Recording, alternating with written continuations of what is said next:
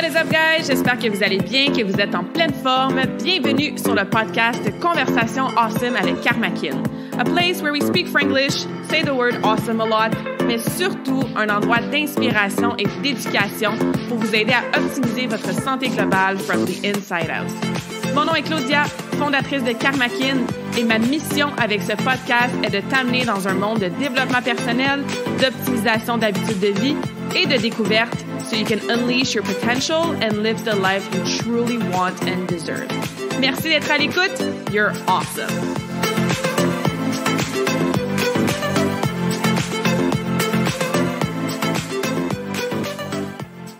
Bienvenue dans la nouvelle conversation awesome de la semaine. Bienvenue sur le podcast si c'est ta première fois et re-bienvenue si tu es ici à chaque semaine ou de temps en temps. J'espère que tu vas bien. J'espère que tu es en pleine forme et que tu es prête à entendre un autre épisode vraiment awesome avec une invitée spéciale. Donc aujourd'hui, je m'assois avec Isabelle Grégoire. Ben, je m'assois virtuellement avec elle. Isabelle et moi, on s'est jamais rencontrés en personne, mais ça fait longtemps qu'on se suit, qu'on se connaît virtuellement. On parle entre autres de voyage, euh, on parle évidemment de vie entrepreneuriale, mais aussi souvent du sujet qu'on va vous jaser aujourd'hui, qui est la préparation mentale un pilier important pour la performance. Donc, Isabelle, elle aide euh, les gens, les athlètes, les professionnels, les leaders, surtout à optimiser leur performance mentale pour les aider, ben, ça le dit, hein, à avoir une meilleure performance mentale, mais aussi à atteindre leurs objectifs, là, quels qu'ils soient, que ce soit au niveau plus sportif, euh, performance physique, mais aussi, comme je disais, en tant que professionnel, que leader, et même on peut aller jusqu'à n'importe quel rôle que tu as en tant qu'humain. On parle souvent d'entraînement physique, hein, aller au gym, s'entraîner, faire de la musculation, du cardio. On parle pas assez, je trouve, d'entraînement mental. Donc, c'est un sujet que j'adore, qui me passionne. Et avec euh, Isabelle, ben, on plonge vraiment en profondeur dans son expertise, son approche, comment elle aide justement ses clients. Elle nous donne des petits trucs aussi qu'on peut déjà commencer à réfléchir ou mettre en action dans notre quotidien. Fait que c'est vraiment une super conversation. Puis c'est vraiment au-delà du contenu. Ben, Isabelle, c'est une femme absolument awesome. Son énergie, elle est positive, elle est contagieuse dans le bon sens. Fait que vous allez passer vraiment un bon moment à nous écouter, ou du moins je l'espère, mais je suis pas inquiète. Et justement, ça nous fait toujours plaisir d'avoir votre feedback, d'avoir vos questions, vos commentaires après l'écoute des épisodes. Fait que N'hésitez pas à me rejoindre, contactez moi ou Isabelle pour euh, tout ça suite à l'écoute de l'épisode. Et n'hésitez pas à partager aussi avec quelqu'un d'autre. Je pense qu'on peut vraiment tous bénéficier de travailler notre préparation mentale. Alright, alors sans plus tarder, je vous laisse sur la conversation awesome que j'ai eue avec Isabelle. All right. Bienvenue dans la nouvelle conversation awesome de la semaine. Euh, aujourd'hui, je suis assise virtuellement avec euh, mon invité awesome qui habite dans le passé, hein, qui est euh, sur la côte pacifique des États-Unis. Mais je suis contente de te parler aujourd'hui, Isabelle. Bienvenue sur le podcast. merci d'être là. Merci à toi de m'avoir invité. moi qui est rendu à l'autre bout, à l'extrémité ouest, justement, du pays et un autre pays. Merci de ton invitation. Mm-hmm. ça fait grand plaisir. Ça fait longtemps qu'on se suit sur les réseaux sociaux. C'est souvent ça avec mes invités. Mes invités, on dirait que je pars toujours de cette façon dans mes introductions. On se suit sur les réseaux sociaux. On se rend compte qu'on a des choses en commun, qu'on a des approches similaires, qu'on peut apprendre à être inspiré l'une de l'autre. On finit par se faire un petit smoothie virtuel parce que des fois, effectivement, on n'habite même pas dans le même time zone. Et euh, ça clique super bien. Puis je suis comme, OK, il faut avoir ce genre de conversation-là sur le podcast. Donc, euh, c'est pour ça que tu es là aujourd'hui pour nous parler de toi, de ton de la performance mentale et tout ça. J'ai une petite chose à dire avant. Tu as dit le mot inspiration. Je trouve ça tellement important, ce mot-là, parce que mm-hmm. ben, dans l'histoire que je vais raconter un peu de mon parcours, une chose que j'ai décidé quand j'ai commencé à partir à mon compte, c'est que je voulais m'entourer de gens inspirants, que ce soit sur les réseaux sociaux, que ce soit dans ma vraie vie, ma famille, euh, mes amis, pardon mais c'est vraiment ce mot-là qui euh, fait partie intégrante de moi. Puis autant quand je rencontre des jeunes que des adultes, je me laisse envahir par le fait d'être inspiré par eux, de par ce qu'ils vivent, ce qu'ils font. Mm-hmm. C'est vraiment intéressant. Puis le fait qu'on se rencontre aujourd'hui, ben, je trouve ça intéressant parce qu'on s'inspire l'une et l'autre. Mm-hmm. exactement, exactement. À travers nos choix de vie un peu nomades et euh, évidemment dans les domaines dans lesquels on coach euh, et on aide les gens qui sont très, très complémentaires. Mais avant de rentrer, c'est ça, dans le vif du sujet, parle-nous donc un peu de ton histoire. Qu'est-ce qui a fait en sorte qu'aujourd'hui, tu te, spécialises justement dans la préparation mentale? J'ai appelé ça, dans le fond, mon histoire, mon coup de foudre euh, avec, cette, avec ce métier-là en 2013. Euh, ce qui est important de savoir, c'est que moi, j'ai dans au moins euh, quand j'ai fini mes études en 99, j'étais éducatrice spécialisée. J'ai commencé à travailler au Cégep Sainte-Foy et il n'y avait pas d'éducatrice spécialisée dans les cégeps. Pourquoi je t'en parle? Parce que j'ai été la première éducatrice spécialisée à travailler dans les cégeps. On en a au primaire, on en a au, secondaire. C'est vrai, hein? J'avais jamais pensé à ça. Quand je suis arrivée dans ce milieu-là avec les services adaptés des cégeps, on a réalisé que ces jeunes qui continuent d'aller au cégep, qui ont des aspirations, qui ont des objectifs scolaires, malgré leur situation qu'on disait, on appelle ça des situations d'handicap, là, mais euh, c'est pas parce qu'ils sont handicapés dans toutes les situations de leur vie, mais mm-hmm. on les aidait à dire, oui, tu as une situation X, tu as un diagnostic X, mais tu es aussi une personne avec des objectifs qui veut atteindre un objectif scolaire ou euh, être capable de, se rendre à l'université ou quoi que ce soit. Donc, peu importe leurs options, leurs ambitions, leurs objectifs, objectifs scolaires, pardon, mon travail avec eux, c'était des années à dire, OK, malgré ta situation X, qu'est-ce que je peux faire pour t'aider à développer les meilleures stratégies possibles pour atteindre tes objectifs? Pourquoi je t'ai dit ça d'entrée de jeu? Tu vas comprendre après pourquoi, quand j'ai rencontré un préparateur mental pour mon fils de 13 ans, parce que j'ai trois enfants sportifs et il y en a un qui a eu besoin d'avoir recours à un préparateur mental en 2013. Il avait 13 ans à cette époque-là. Je savais pas trop qu'est-ce que c'était que la préparation mentale, mais quand j'ai rencontré ce monsieur-là, s'appelait Alain Vigneault, c'est mon mentor, je me suis assis dans le bureau, mon garçon était là, j'ai fait Wow! Je suis tombée littéralement en amour avec cette profession-là. Mais pour moi, je travaillais dans un cégep, j'étais la première éducatrice, donc les meilleures conditions possibles de travail, tu sais, dans le sens que les vacances, euh, un beau milieu, un milieu euh, éducatif, donc c'est toujours en apprentissage. Et là, j'ai fait, wow, ce métier-là, il est vraiment beau. Mais j'ai juste fait, wow. Puis à la fin de cette rencontre ce monsieur-là me dit, est-ce que tu peux donner consultante pour mon entreprise? Là, j'ai fait, pardon? wow. Parce que il m'a fait voir, ce que tu fais au cégep avec tes jeunes pour les amener à atteindre leur, euh, leur ambition, ben, atteindre leur, dans leur progression euh, d'apprentissage d'habileté, quoi que ce soit. C'est la même chose que je fais avec mes jeunes athlètes. Mais toi, c'est dans le domaine scolaire, puis mes athlètes auraient besoin d'avoir quelqu'un comme toi dans le décor. J'ai fait, hein? Je suis tombée en amour avec quelque chose. Mm-hmm. Et à la fin de la rencontre, il me dit, voudrais-tu être consultant? C'était un signe. il, y avait, il, y avait, quelque chose qui se passait là. Puis, tu sais, j'avais, à cette époque-là, j'étais dans la trentaine. Et puis, on dit toujours qu'à 40 ans, il paraît que les femmes, ben, la plupart des gens ont, il se passe quelque chose à 40 ans au niveau de se redéfinir ou quoi que ce soit. Je me suis dit, ah, oh, ben, peut-être que c'est ça le signe, tu sais, euh, en préparation de ce qui s'en vient. Mais je, je avec ça parce que je me disais, ah, oh, mais je suis bien où ce que je suis actuellement. Mais ça continue à me trotter parce que je pense que j'avais un, très gros côté entrepreneurial, euh, entrepreneur. Mm-hmm. Et là, on est en train de me, proposer, oh, il y, a, un petit volet entrepreneur, là, sortir de ta coquille euh, de, domaine, euh, d'un domaine scolaire, puis de vivre par toi-même de ta profession. Donc, il y a eu toute cette progression-là qui s'est faite. Y a un jour, je suis retournée sur les bancs d'école mm. en 2015 pour aller chercher une formation avec l'Université de la France. Euh, à distance, bien sûr, mais j'ai fait un an et demi de, cours. Mais c'était une discipline incroyable parce que je travaillais en plein de jours. Je donnais mm-hmm. trois cours de Zumba. J'ai trois enfants, euh, dont des jumeaux qui, à cette époque-là, étaient plus jeunes, sportifs. Et à 8 heures à tous les jours, ce soir, deux heures de temps assidu dans mes devoirs pour aller chercher cette diplomation-là pour qu'un jour, je puisse euh, vivre de ce métier-là. Bref, en 2010, ça, c'est en 2015. Puis en 2018, j'ai fait le grand saut pour partir euh, à mon compte, Isabelle Grégoire, préparatrice mentale. Mm-hmm. Félicitations. Quel beau parcours. Euh, c'est toujours intéressant de voir comment on peut transférer des acquis ou des connaissances d'une profession à l'autre ou d'une expérience à l'autre. Euh, je vais toujours me souvenir quand j'étais en Australie, j'ai travaillé trois mois sur une ferme de brocolis pour pouvoir allonger mon visa. Fait qu'en Australie, ça a peut-être changé, là, ça c'est en 2014, mais si tu veux un deuxième année, une deuxième année de Working Holiday Visa, faut que tu fasses trois mois de travail en région, donc sur des fermes. Puis je me souviens, j'avais des discussions avec d'autres backpackers qui étaient là, puis on travaillait, mettons, de 4 heures du matin à 6 heures le soir, tu dans le champ, beau temps, mauvais temps. On puait le brocoli, genre à journée longue. On se déshabillait dehors tellement ça se sentait pas bon. Mais souvent, on était comme, aïe, aïe, genre, la plupart d'entre nous, on avait des maîtrises, tu sais, ou un bac. On était comme, on était en train de littéralement planter des brocolis dans un champ. Mais ce qu'on était en train d'apprendre comme compétence transversale, si on peut appeler ça comme ça, mais c'est sûr qu'après ça, quand je me suis lancée en entrepreneuriat, ou tu sais, j'y pense encore là, à ces moments-là de dur travail, puis de, de longues heures, puis de persévérance, puis de littéralement voir ton petit brocoli tranquillement pousser à chaque semaine.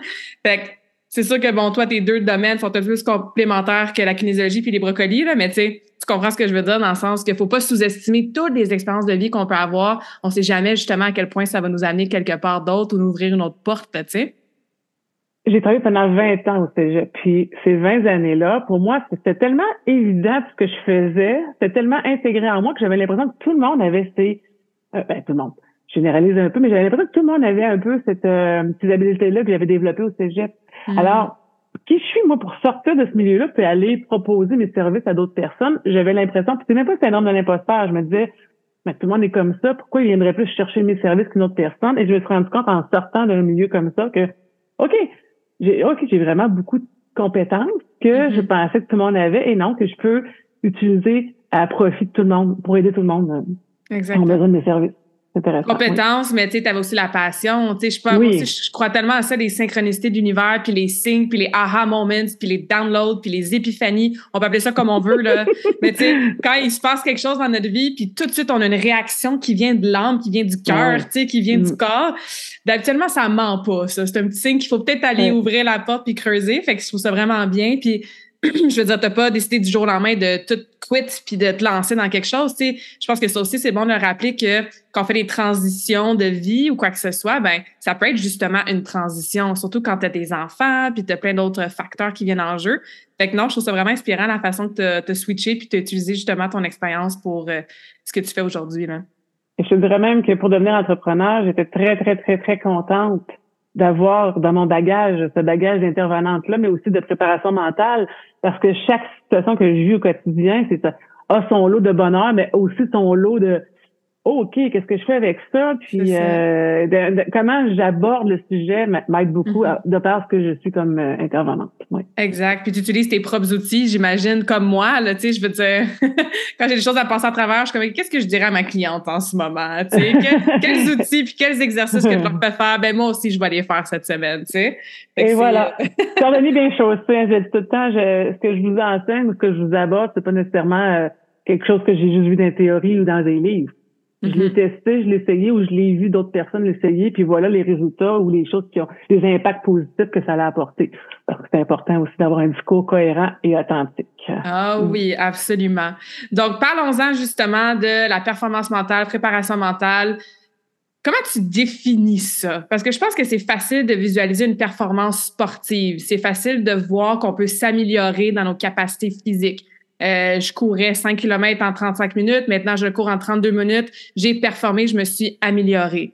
Mais des fois, mentalement, c'est moins concret, c'est moins tangible. Surtout, je crois, je vais pas faire de généralisation pour tout le monde, mais si on vient pas d'un milieu justement athlétique sportif, tu sais, moi aussi, j'ai une préparateur mental, j'avais 9 ans, tu sais, c'était assez commun là, dans le domaine du patient artistique. Mais quelqu'un qui a pas vraiment jamais grandi avec ça ou qui sait pas trop ça fait quoi, pourquoi? Tu comment tu définis ce, ce concept-là?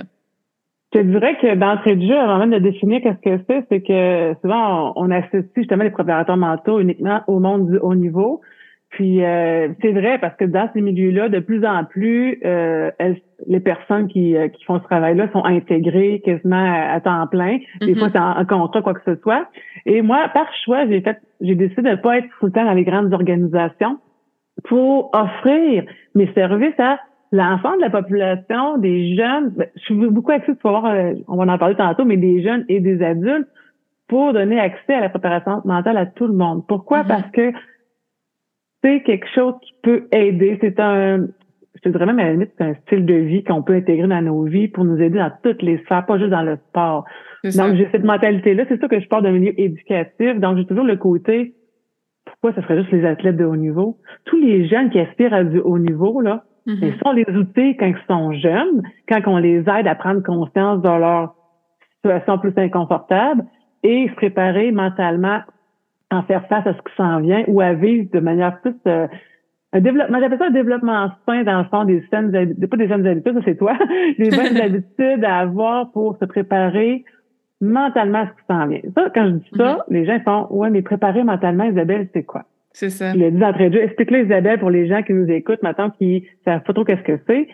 Je parle toujours des quatre piliers de la performance qu'on entend. Puis là, je sais que les gens, quand ils entendent, on me voit pas présentement, mais les gens, le poil leur lève sur les bras quand ils entendent le mot performance.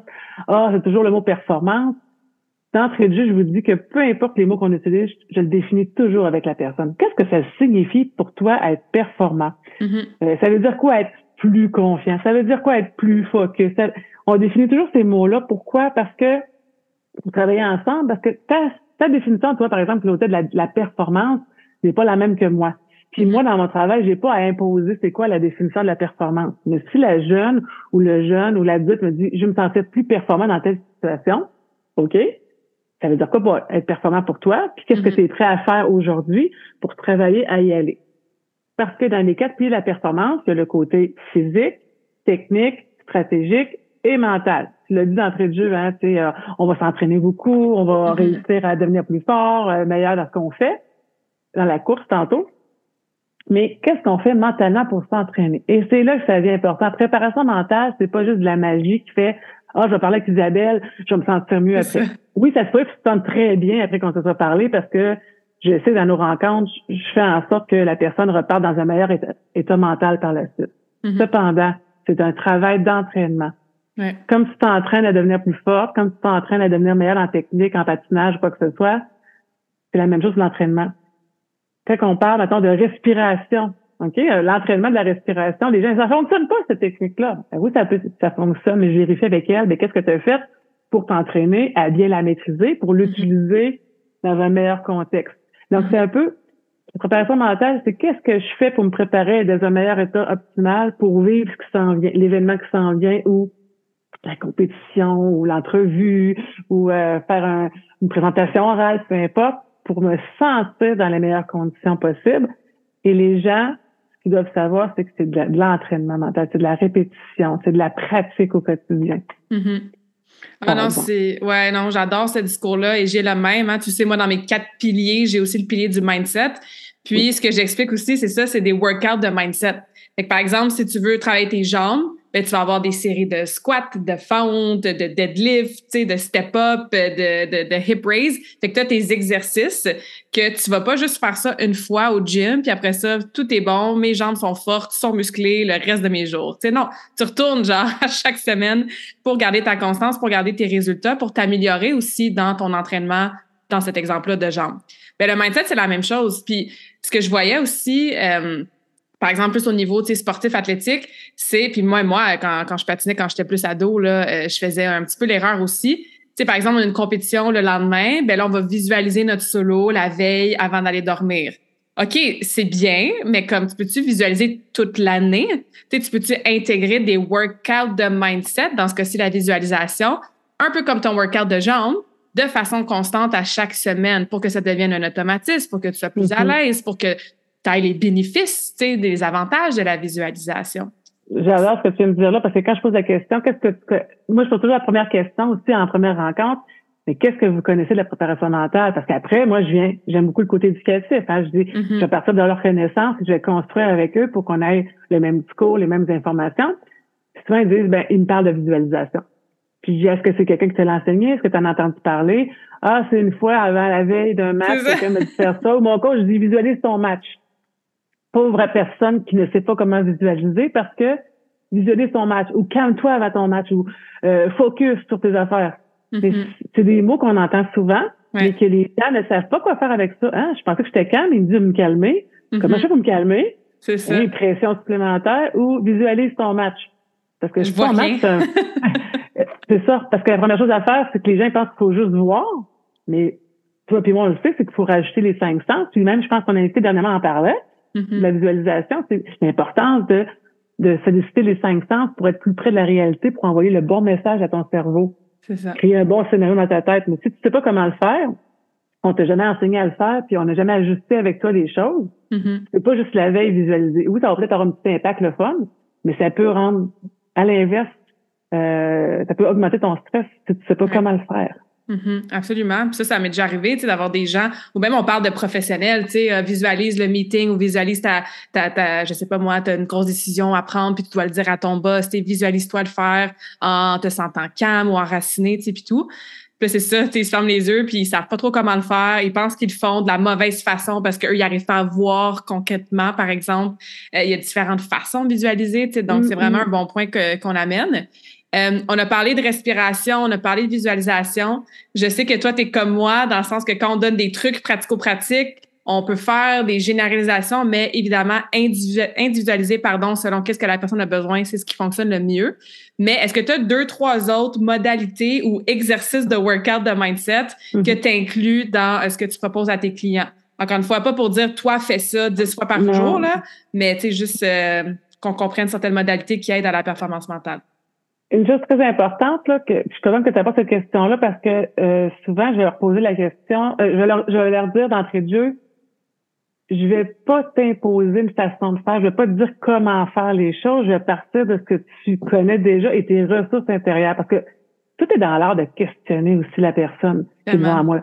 Des fois, on me dit euh, un exemple, c'est correct de la part des parents, de dire je veux que tu mon enfant à se sentir plus confiant dans les situations. Bon, mettons que c'est ça que la personne vient travailler avec moi comme je dit tantôt, je travaille à définir c'est quoi la confiance, à quoi ça ressemble quelqu'un de confiant, c'est quoi mhm. ton image de la confiance? C'est tout un processus. Ça permet même d'arriver avec des techniques, parce qu'on peut être on peut aller taper sur Internet, avoir un million d'outils qui existent, comment développer sa confiance en cinq points types. Je ne suis pas de ce type-là. C'est mhm. vraiment à partir des questions, des informations que je reçois de la personne. Ben, moi, quand je vois quelqu'un qui est confiant comme ça, j'aimerais ça ressembler à ça, ou j'aurais-t-il tendance à vouloir ressembler à ça, puis j'aimerais ça me sentir comme ça. C'est beaucoup dans la façon de ressentir les choses. Mm-hmm. Donc oui, la respiration, la visualisation, mais je vais dire, OK, qu'est-ce qu'on peut faire? Qu'est-ce que tu peux faire? Qu'est-ce que tu penses que tu pourrais faire au quotidien pour aller toujours rechercher ce sentiment-là? Et là, c'est c'est pas une technique de préparation mentale technique reconnue dans un gros dans, dans un livre X, c'est ah, je pourrais essayer de faire ça. La première étape, c'est de prendre conscience de qu'est-ce que je vis, qu'est-ce que j'ai déjà dans le moi comme outil, comme ressource que j'appelle, qui mm-hmm. peut t'aider à commencer à le faire. à un moment donné, quand la personne revient avec l'information deux semaines plus tard, par exemple, parce que je les vois souvent deux semaines, j'ai essayé, madame, mais là, là j'avais telle problématique, ou des fois, j'y pensais pas. et là, mon travail, c'est de l'aider à ajuster, puis de dire, OK, moi, j'ai telle technique qui pourrait venir, pour mm-hmm. répondre à ta question, c'est de dire, des fois, ça peut être de l'autosuggestion. Tu sais, tu disais tantôt, si à tous les jours, j'ai des capsule mindset. Mais si j'ai des capsules pour mes jambes, j'ai une capsule mindset, c'est peut-être des phrases à me dire à tous les matins. Selon on parle de confiance. en passant, tu t'en mm-hmm. j'avais comme nommé l'exemple de la confiance. Ouais. Donc, je peux faire de l'autosuggestion. La méthode Coué, par exemple, c'est une méthode où la répétition, c'est que tu peux faire dans ta tête. Tu peux lire le message euh, dix fois tranquillement pour envoyer un message. Hein, c'est la neuroplasticité. C'est que mm-hmm. si j'ai toujours pensé que j'étais pas bon, puis j'étais en train d'envoyer un autre message à mon cerveau, ah, mais je me le répétais tous les matins parce que les gens ont tendance à avoir un self-talk assez euh, ouais. Euh, euh, j'aime pas le mot négatif, là, mais euh, pas toujours bienveillant envers eux autres mêmes. Bienveillant, c'est un mot qu'on utilise beaucoup, mais c'est, c'est que les gens ont vraiment pas un discours envers eux autres mêmes qui est toujours euh, optimiste ou gentil, comme on pourrait dire. Donc, c'est avoir un discours le matin, c'est partir ma journée dans un état plus optimal, plus plus bienveillant envers soi-même. C'est l'autosuggestion, c'est dix fois la phrase dans ta tête. Après, c'est game, tu peux le faire à voix haute. Mm-hmm. Puis là, je lance un autre défi, c'est quoi? De se le dire devant le miroir dix fois, tranquillement, comme ça. Ce soir, je vais avoir une belle pratique de baseball parce que, tu sais, c'est vraiment, tu t'arrêtes dans le miroir. Pourquoi je fais faire dans le miroir selon toi? Ben, j'imagine que, tu sais, on parlait de visualisation, fait que se voir nous-mêmes, tu sais, se voir le dire, ça rajoute une couche de plus que le cerveau pour retenir l'information, que c'est moi-même qui me le dit à moi-même. Donc, cette information-là est encore plus véridique, puis je peux la ressentir encore plus. J'imagine que. C'est très confrontant aussi. La personne, c'est exactement ce que tu viens de dire, mais si tu dis devant le miroir, puis tu crois pas parce que t'es pas? pas à l'aise. t'es pas à l'aise? Imagine à quoi ressemble ton body language, ton, ton, ton mm. corps après quand tu arrives pour démontrer de la confiance sur une situation. Alors, c'est tout le travail que tu fais tous les jours, c'est l'exemple de, de, travail, c'est de dire, je l'ai pas fait, madame, j'étais gênée de me dire les informations dans, dans le miroir. Ben, c'est normal, c'est gênant de se parler devant le miroir puis de se convaincre qu'on est bon. Mais si toi, tu n'arrives pas à te convaincre, comment tu peux convaincre ton adversaire qui était euh, parce que des fois on travaille sur le j'ai une jeune qui s'appelle euh, pas qui s'appelle mais qui avait travaillé son côté beast en, en mm-hmm. basketball. Elle veut travailler sa, sa férocité, mais c'est une fille super douce, super gentille, mais en basketball, elle veut se sentir plus féroce. Ouais. Mais parce que alors on travaille cet aspect-là avec elle, mm-hmm. de dans le miroir. travailler sa, féro ben, sa férocité, parce que je veux pas qu'elle soit euh, agressive, je veux qu'elle soit combative. Mm-hmm. Donc, c'est vraiment différent aussi. C'est qu'elle travaille ça dans le miroir. C'est un exemple de mm-hmm. d'autosuggestion. Ouais. J'ai euh, il y a le switch aussi.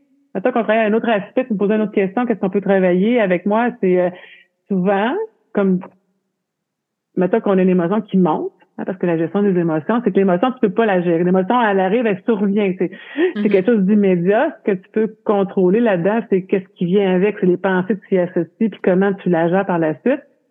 Puis j'ai des jeunes, des fois, que, ben, pas des fois, je dirais quasiment, j'ai pas voulu de dire 100%, mais souvent, devant l'erreur, ouf, il reste longtemps sur cet état-là, désagréable, je viens de faire une erreur, qu'est-ce que les mm-hmm. autres pensent, je suis pas mm-hmm. bon, puis là, pouf, on part dans le dans le cercle là, de la spirale négative et le switch, comme la lumière, tic, tic, tic, on-off. Qu'est-ce que je fais pour un reset? Juste le dire, reset, ça fonctionne pas tout le temps. Il y a une technique qui existe où tu peux faire un switch corporel. Donc, oh, je viens de réaliser que j'ai une émotion.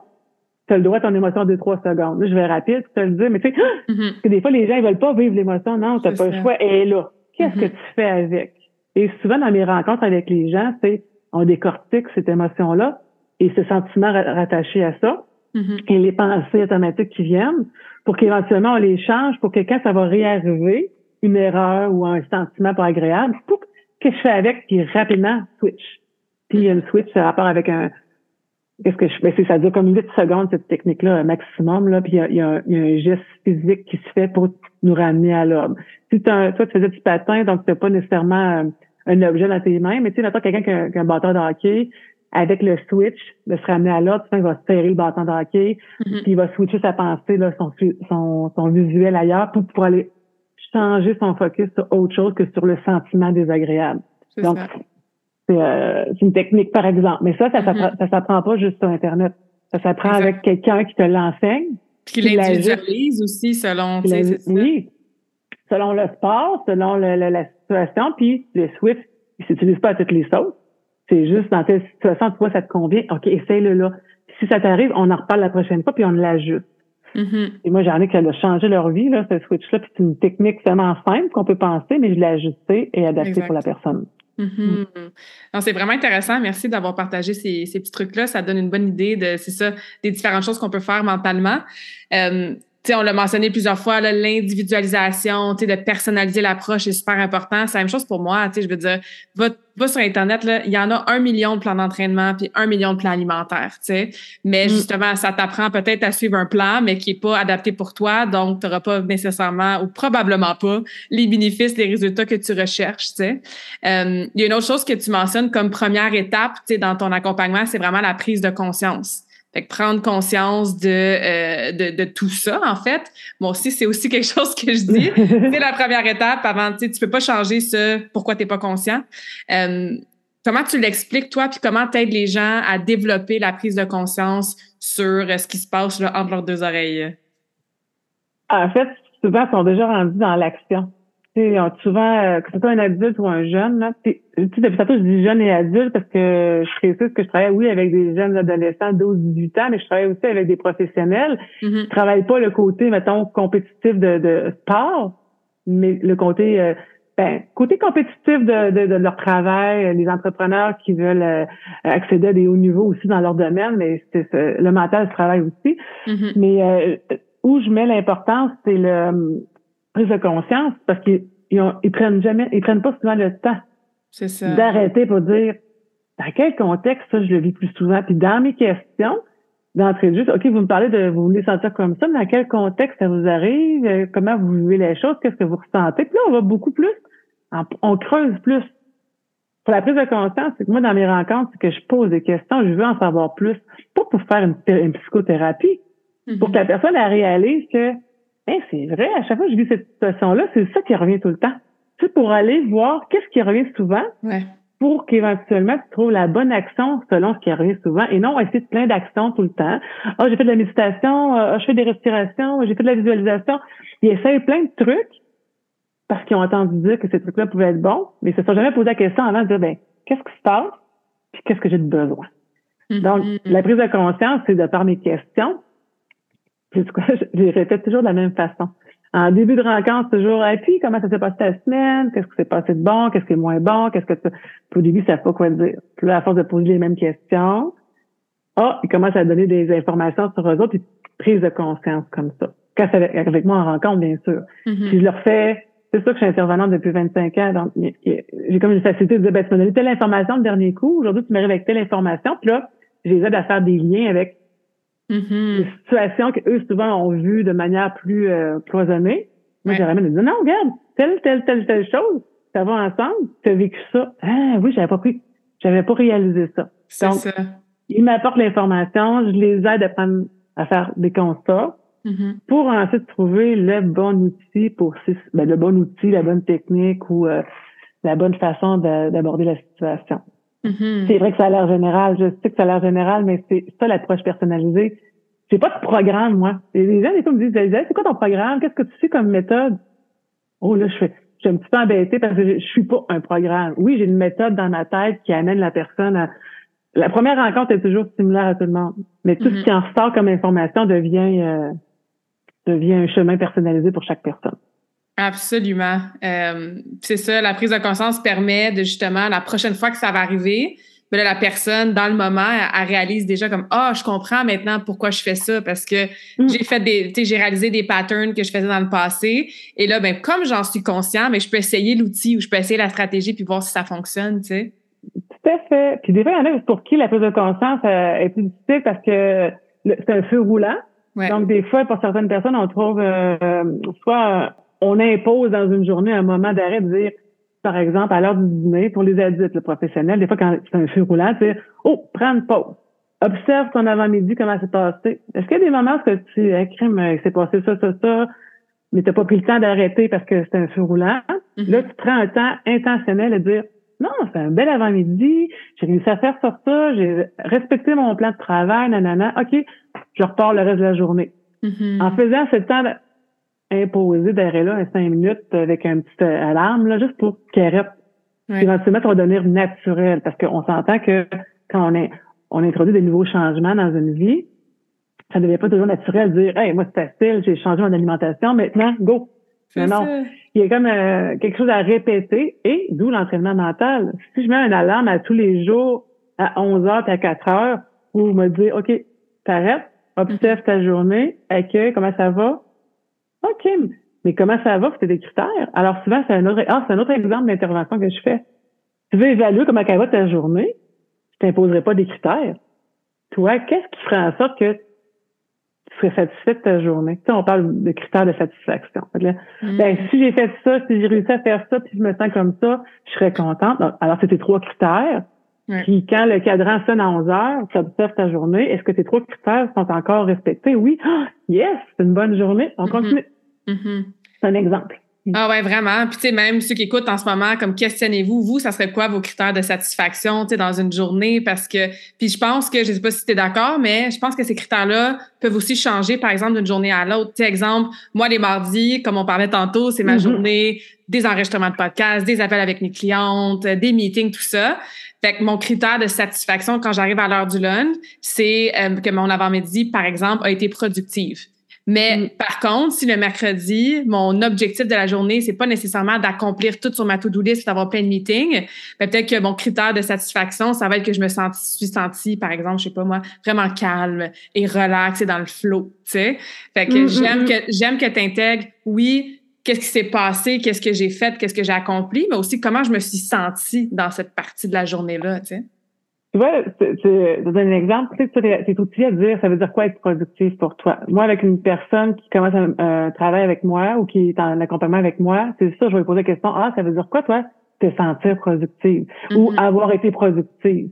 Parce que c'est un, j'ai ma définition, tu as ta définition, puis là, je les ai à préciser. Ben, si je suis productive, c'est que si j'avais trois clients à, rencontrer, mais à, appeler pour telle, telle, telle raison, puis que, tu sais, faut que ça devienne encore plus clair pour les aider à éventuellement que ça donne productivité pour eux, que ça soit évident que c'est ça que ça veut dire. Exact. Parce qu'ils n'ont pas, ils ont pas encore ce réflexe-là. Je sais que toi, tu l'as dit comme ça parce que tu es habitué mm-hmm. de travailler dans ce sens-là. Mais ceux qui sont pas habitués, ben, je leur fais écrire, puis ils l'ont à côté d'eux autres pour leur table pour dire OK. Puis quand ça devient naturel, facile, ils peuvent l'enlever de là. C'est ça, c'est de définir encore plus parce que, tu sais, je rebondis là-dessus. Moi, j'ai certainement justement changé ma définition de la productivité dans les dernières années, tu sais, ma définition du succès, ma définition même de l'ambition, ma définition de la performance. Euh, fait que ça aussi, avec le temps, ça peut changer, tu sais, nos, nos critères ou nos standards de certains mots. Euh, mm-hmm. D'où l'importance justement de faire l'introspection, de se faire poser des bonnes questions. Euh, fait que souvent, je trouve ça vraiment pertinent. Toi, ça serait quoi ta définition de la performance? Elle, a grandement changé également parce hein? que honnêtement, ben, je, puis j'aime, j'aime le, ben, j'aime pas le dire, mais j'aime le dire en même temps, c'est que euh, un des aspects de mon travail que que j'aime exprimer, c'est que je ne suis pas parfaite, mais en même temps, ce que j'applique en théorie, je suis authentique avec moi-même, je suis cohérente avec ce que je suis, donc j'applique au quotidien les choses. Et je leur dis, moi, mettons, par exemple, quand j'étais au cégep, quand, quand j'étais une, une cégepienne, j'avais des exigences envers moi-même qui étaient beaucoup trop euh, élevées, dans le sens que je, je voulais toujours la perfection, puis dès que j'avais quelque chose, une erreur, dès que j'avais euh, une note moins plus basse que 98 ou tu sais, dès que j'avais pas atteint le, côté perfectionniste, je, je, je, je, pouvais rapidement tomber en mode euh, pas ton sabotage parce que je suis pas dans ce contexte-là, mais euh, dénigrement de qui je suis, qu'est-ce que je vaux, etc. L'estime de soi était très, très, très affectée. Pourquoi je te parle de ça? C'est parce qu'elle a vraiment changé. Je suis rendue à 45 ans aujourd'hui. Ma définition de celle que j'avais à 20 ans, à 30 ans, puis à 45 ans, elle, est, elle a évolué. C'est la mm-hmm. beauté aussi de la chose. Si elle n'avait pas évolué, j'aurais un petit peu un, un, problème.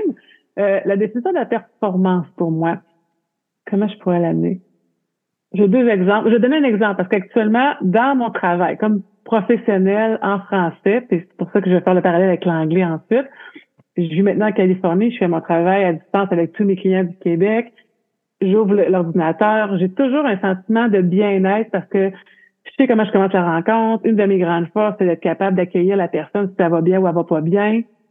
Puis d'arriver avec elle à travailler sur ses objectifs, même si ça part un peu partout, je la ramène toujours. Tu sais, j'ai des forces en intervention qui font en sorte que je me sens performante quand j'ai su utiliser les bons outils avec mes clients pour les ramener, pas dans le droit chemin, mais dans, dans le, chemin qu'ils qu'ils gagnent à prendre pour se rendre à leur objectif sans se perdre toujours un peu partout. Ils viennent mm-hmm. chercher la clarté mentale avec moi, donc je me sens performante quand je réussis à ne pas tomber dans, le, dans leur euh, dans leur spirale ou dans leur clarté, euh, dans leur euh, brouillard, mais mm-hmm. que je les aide plutôt à revenir puis qu'à la fin de la raconte, hey, merci Isabelle, je savais quand quand on vient de voir par exemple, j'allais me sentir comme ça. Tu sais, je me sens performante, Mm-hmm. au niveau de mon travail. Je le sais, l'entrée de jeu, je vais l'être. Je me sens comme ça. Mm-hmm. Je le suis encore plus en fait d'une rencontre quand j'ai senti que la personne, durant cette heure-là, est partie d'un état mental, puis à la fin, elle était dans un autre état mental plus optimal. Ouais. Puis je parle souvent d'état mental, c'est qu'on en parle après, mais c'est vraiment important de dire, elle était pas arrivée dans les meilleures conditions, mais à la fin, je m'organise pour que elle reparte avec un sentiment de dire, OK, quand je vais être seule avec moi-même, je vais être capable de faire des choses. Mm-hmm. Alors, Alors, pas dans le meilleur. Fait que la performance, pour moi, c'est quand j'ai su utiliser les bons outils au bon moment pour amener mes clients ou mes athlètes dans une progression durant même une heure de rencontre. Mm-hmm. Quand j'ai réussi à faire en fin de journée ma to-do list, je fais attention parce qu'avant, ma to-do list, c'était comme ça. Ouais, trop longue. Maintenant, mon sentiment de performance, c'est très de est-ce que j'ai fait mes tâches? Est-ce que j'ai eu du temps pour moi? C'est mon équilibre de vie que j'ai établi. Euh, le mot équilibre qu'on utilise beaucoup, mais moi, c'est vraiment du temps pour ci, du temps pour ça. Puis quand j'ai pas réussi à faire du temps, maintenant pour l'entraînement, le, je me sens pas bien. J'ai pas performer dans ta journée, c'est ça. Ma journée est pas, est pas, à mon, est pas à mon goût parce que j'ai pas donné ce temps-là où que je voulais avoir un équilibre. Je me chicane pas, puis avant, je me serais flagellée quasiment, franchement, puis je, mais maintenant, c'est non je l'ai pas fait? Pourquoi je l'ai pas fait? OK, j'ai pas de bonne raison. Ah ouais, mets tes espades, puis va faire ta petite marche. Tu sais, mm-hmm. c'est de l'entraînement mental comme ça. Au niveau de la performance professionnelle, c'est comme ça. Mm-hmm. Par contre, les vieux patterns, les vieilles pensées automatiques du temps reviennent parce que je suis en train d'apprendre, pas d'apprendre, de, de, devenir meilleur en anglais. Quand j'ai déménagé ici, je parlais pratiquement pas. Maintenant, je suis vraiment plus meilleur. Puis hier, j'ai eu mon premier client américain, californien, dans mon bureau avec moi. Ça faisait tellement des années que j'avais pas vu personne dans mon bureau. Ouais. J'ai fait en anglais. J'ai fait de la visualisation toutes les deux semaines avant. J'ai respiré pour me mettre dans les meilleures conditions optimales de vivre ce moment-là. Mais la performance, je savais que je ne pouvais pas l'atteindre euh, à la hauteur de ce que j'aime faire. Hmm. Parce que la, la, barrière de la langue était là. Fait que la performance, il a fallu qu'elle soit différente, ma définition de performance dans ce contexte-là. Pas cause que je me nivelle vers le bas. C'est important, c'est parce que je devais considérer quand même les outils que j'ai actuellement, les outils ou mon, mon niveau d'anglais qui est pas encore au top de ce que je voudrais avoir pour pouvoir intervenir faire mon travail comme je le fais en français. Je pense que mm-hmm. je pense qu'on peut jamais vraiment faire notre travail de la même façon, là, à moins que tu étais bilingue, toi, c'est sûr, là, mais mm-hmm. la performance pour moi à ce moment-là, elle est très différente de la définition parce que je suis pas dans un même contexte. Je fais la même chose avec les athlètes. J'ai jamais joué à ça ou j'ai jamais joué cette position-là. Oh, attends. Fait que tes ambitions, on les mettra pas en haut, euh, top level, on va, on va les, on va les faire progresser, pardon. Comme mm en anglais. Fait que la définition de performance est différente selon les contextes aussi. Ouais, selon les contextes, selon nos standards, selon euh, nos objectifs, mm. selon l'état dans lequel on est avant euh, mm. que ce soit c'est ça un meeting ou une nouvelle cliente ou quelque chose de plus sportif là. non, je trouve ça super intéressant comment on peut savoir ou observer qu'on s'est amélioré mentalement? Encore une fois, je vais faire une analogie avec physiquement. C'est facile de voir, ah, j'ai perdu 10 livres, entre guillemets, j'ai amélioré ma composition corporelle, je le vois sur la balance. Ah, au lieu de squatter 100 livres, maintenant mes squats, j'ai fait à 115 livres. C'est facile de voir que je me suis amélioré physiquement. Qu'est-ce qui nous permet de voir qu'on s'est amélioré, qu'on a amélioré notre performance mentale? Encore une fois, ça peut être des réponses qui sont très personnelles à chacun. Ce mm-hmm. que j'entends souvent, là, je parle pas de moi, là, j'entends ce que j'entends souvent, mm-hmm. c'est que ça se voit, c'est sûr que ça se voit pas rapidement. Quand tu sors d'une rencontre avec moi, comme j'ai dit au début, hein, tu peux te sentir vraiment bien, super motivé, t'as tellement envie d'aller pratiquer, de, de l'affronter, ton match de basket, parce que on a eu un, pep talk ensemble qui fait en sorte que je t'ai, je t'ai nourri dans ce que tu veux faire et que tu veux atteindre comme des ambitions. Mais personnellement, parce que tu sais, l'autonomie où tu as développé, tu ne seras pas toujours en rencontre avec moi, où les gens se rendent compte qu'ils ont euh, des améliorations au niveau de leur état mental ou de leur euh, préparation mentale ou de leur mental, leur mindset, c'est quand ils se rendent compte que, un exemple, j'entends souvent, Hey Isa, j'ai pensé à toi dans ta situation, puis j'ai appliqué mon affaire. C'est quand là, ils réalisent, ils appliquent, puis ils l'essayent, puis ils voient des bénéfices de je suis pas là, je suis pas dans le décor. Moi, quand quelqu'un me dit, hey, j'ai pensé à toi, j'ai fait, yes. Il y a mm-hmm. quelque chose qui vient de se passer. Fait que ça, c'est un critère pour moi de dire, oh, la personne, elle vient d'avancer. Ça a réussi à avoir le, le réflexe de dire, oh, Isabelle, elle me dirait quoi dans ce contexte-là? Je suis pas là. Il y, a, quelque chose qui s'en vient vers l'autonomie de dire, ah, oh, je pourrais essayer ça. Hey, j'ai essayé telle chose, ça a fonctionné. J'ai essayé telle affaire, ça n'a pas fonctionné. Mais pour moi, là, c'est un gain que tu as commencé à faire de la traite mentale parce que tu te questionnes, tu réfléchis, tu essaies des choses, tu mm-hmm. réajustes. Mm-hmm. Tu n'es pas obligé d'être avec moi. Ça, c'est un des premiers critères. C'est vraiment intéressant parce que la personne, là, elle se sent euh, pas en contrôle, mais ben, en contrôle aussi, mais un crème, je suis capable de faire ça par moi-même. C'est ça qui est la beauté. C'est quand quelqu'un me ramène l'information, j'ai réussi à le faire par moi-même. Moi, j'ai jamais douté de ça, mais je suis contente que tu le réalises. C'est que ça, c'est vraiment un critère euh, que j'entends souvent. Puis l'autre chose, c'est quand il me dit Hey, je me sens tellement plus léger. Hmm. OK. Là, ça veut dire. Ça veut dire quoi, léger? ça veut dire quoi, léger? Tu ah ouais, comment ça, tu te sens plus léger? Qu'est-ce qui fait en sorte que tu te sens plus léger? Quel événement qui arrive?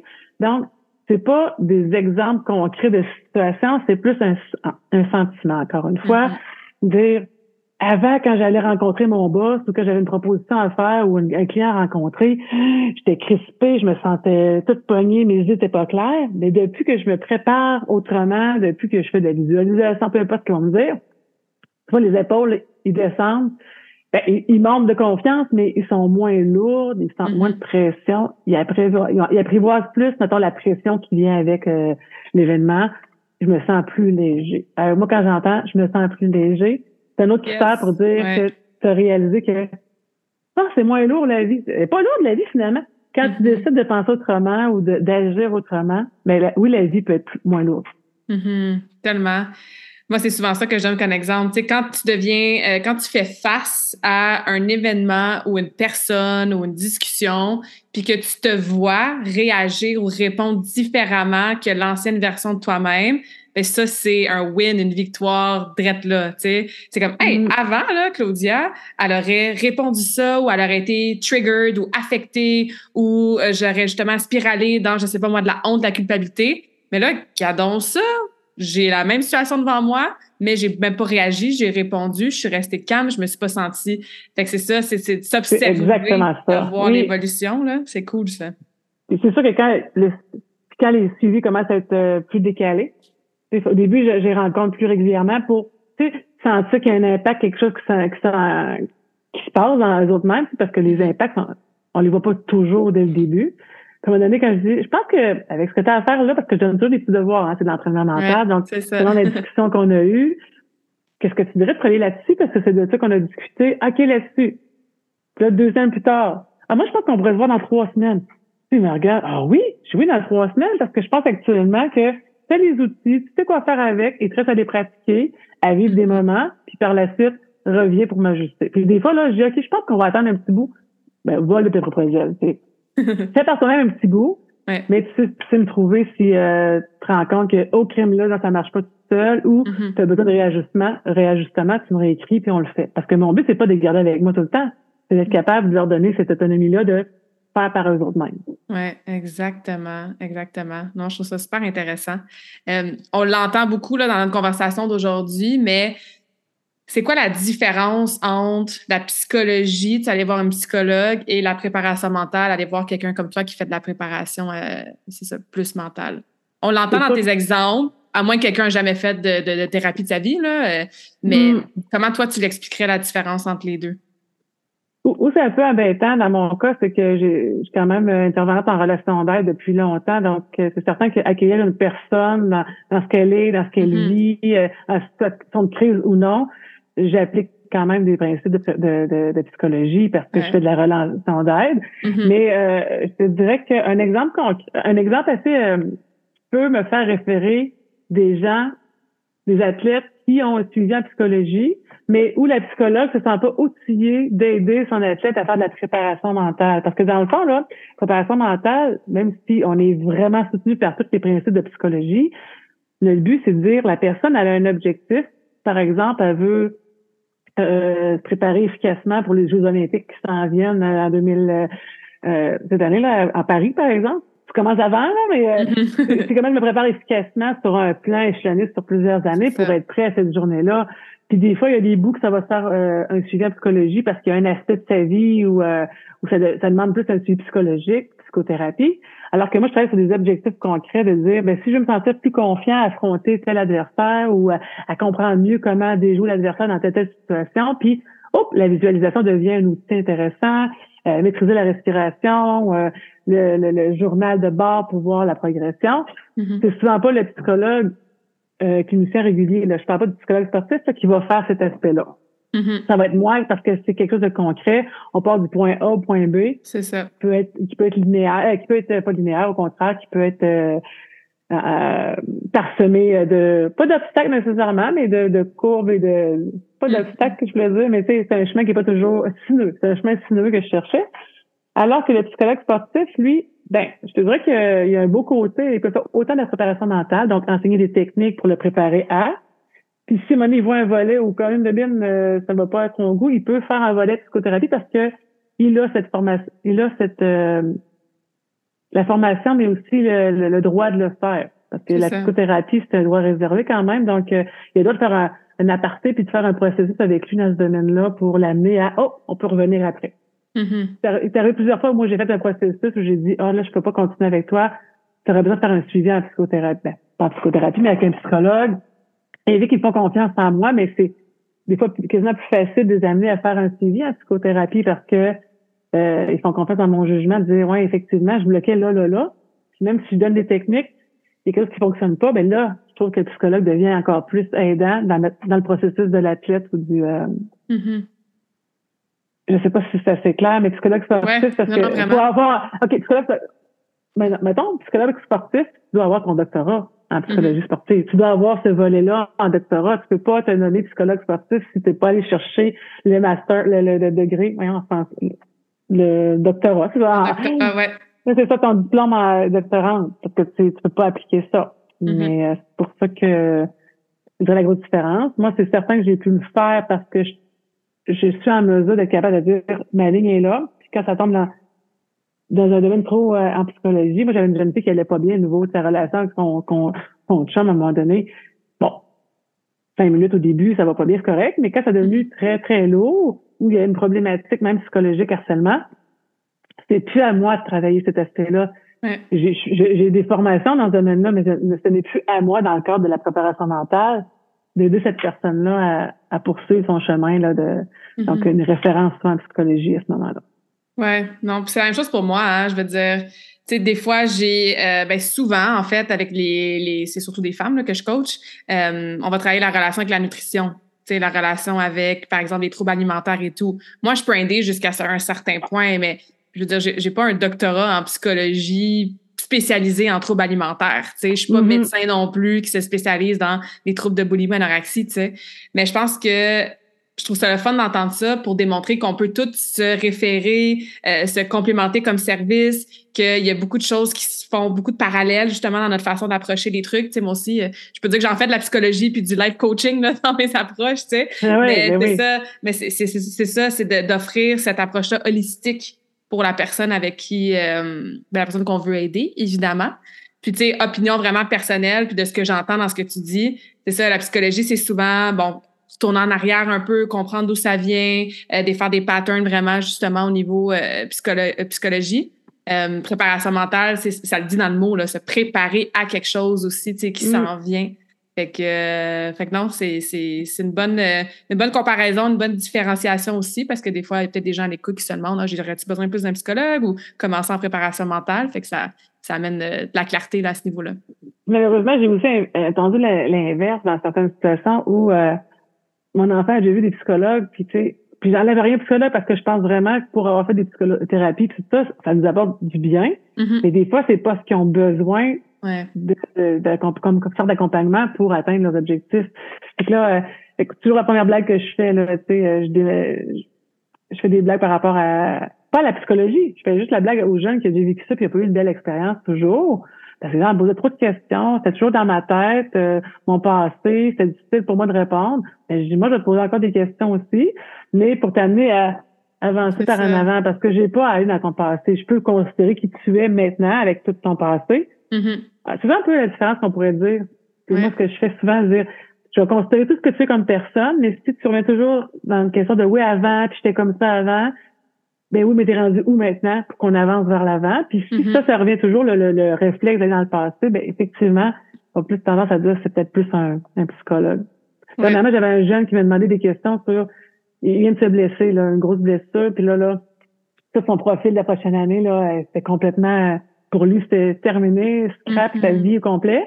Sa maman me demandait si je pouvais l'aider. Je dis, ben, je vais vous rencontrer en premier, voir de quelle nature est le besoin de votre jeune. Parce que s'il va vraiment pas bien puis qu'il a besoin d'un accompagnement en psychologie, j'aime mieux commencer directement en psychologie, puis éventuellement, il reviendra me voir mm-hmm. quand il va mieux.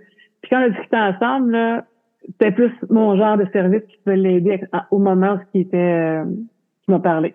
Mais c'est mm-hmm. important, ce genre de, questions-là aussi, pour s'assurer qu'on offre le bon service et non un service à tout prix. Oui, absolument.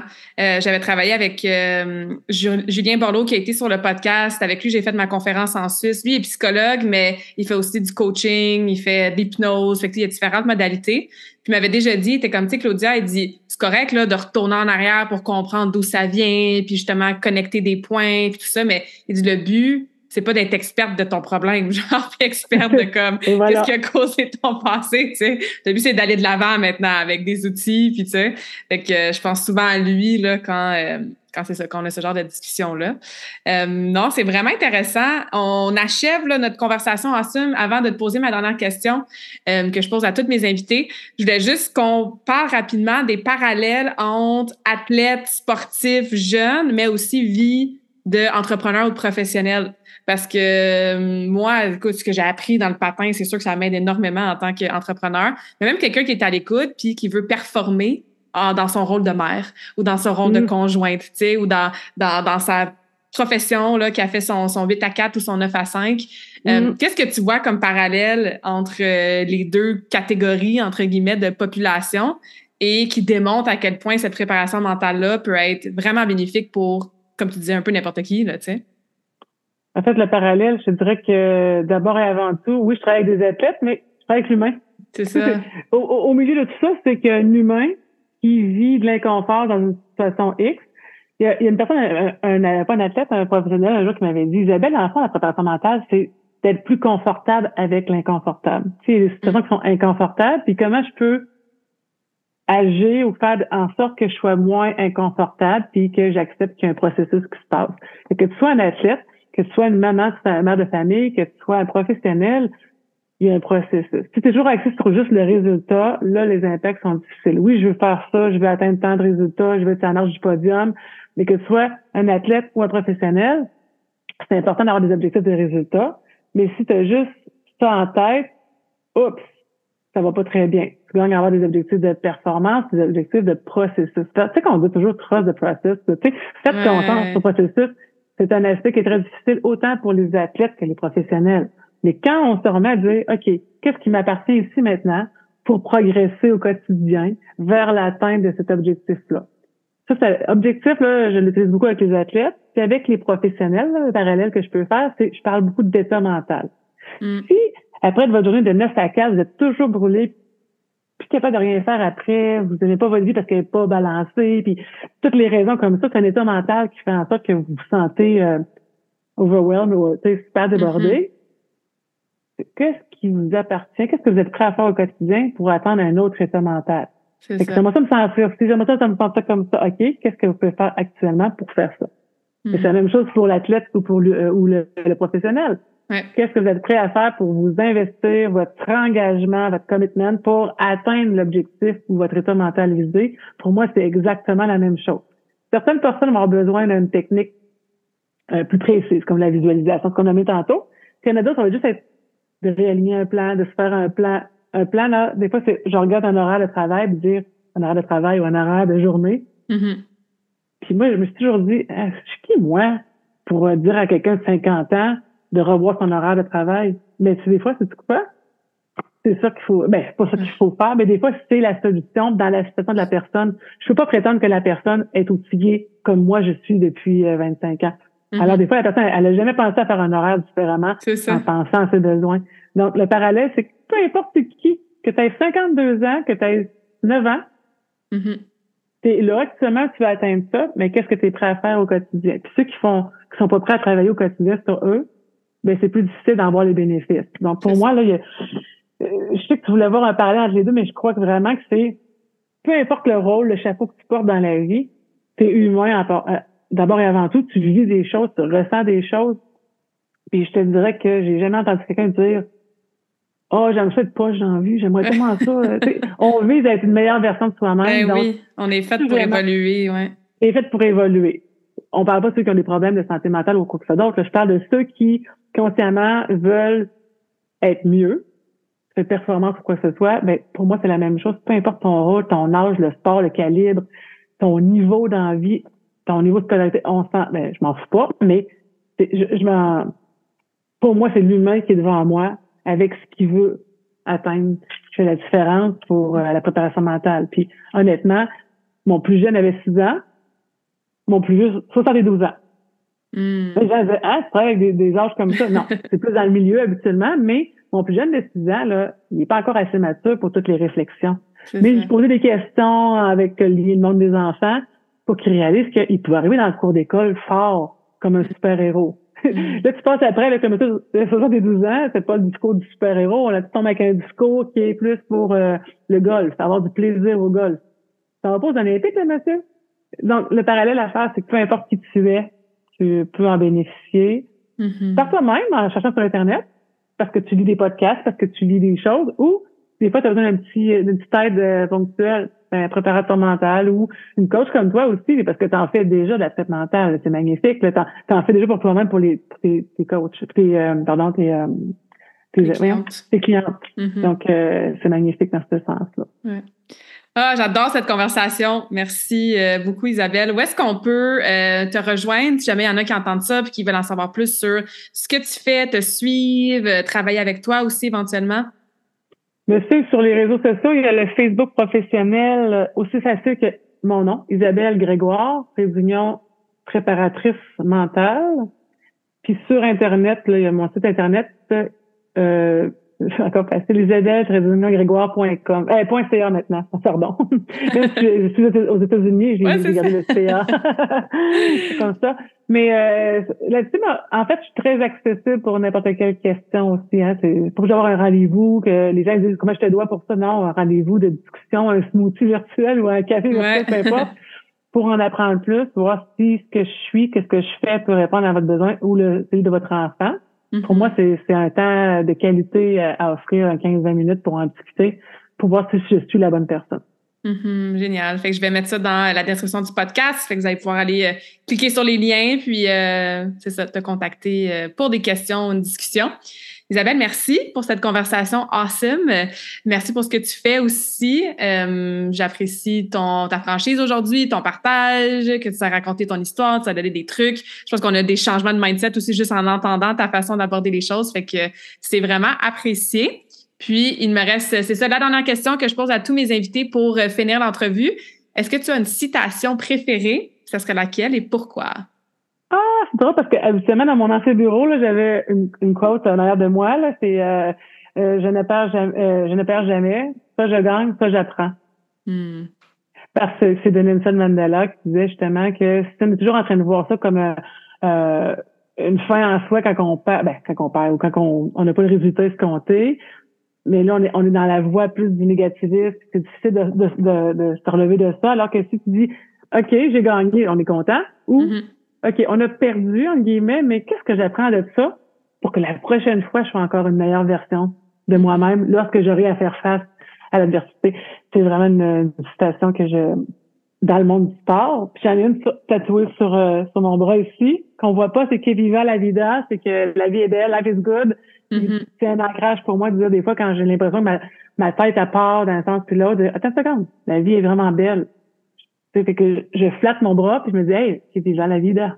on Mm-hmm. profite de la vie puis euh, on enjoy chaque moment. Pas la semaine prochaine, mais aujourd'hui, je profite du moment présent. J'en ai comme deux, une personnelle et ça. une professionnelle. ah, génial. Ben écoute, sur ces belles paroles, on est super inspirés. Puis euh, merci encore euh, pour ton temps, Isabelle. Merci, Claudia.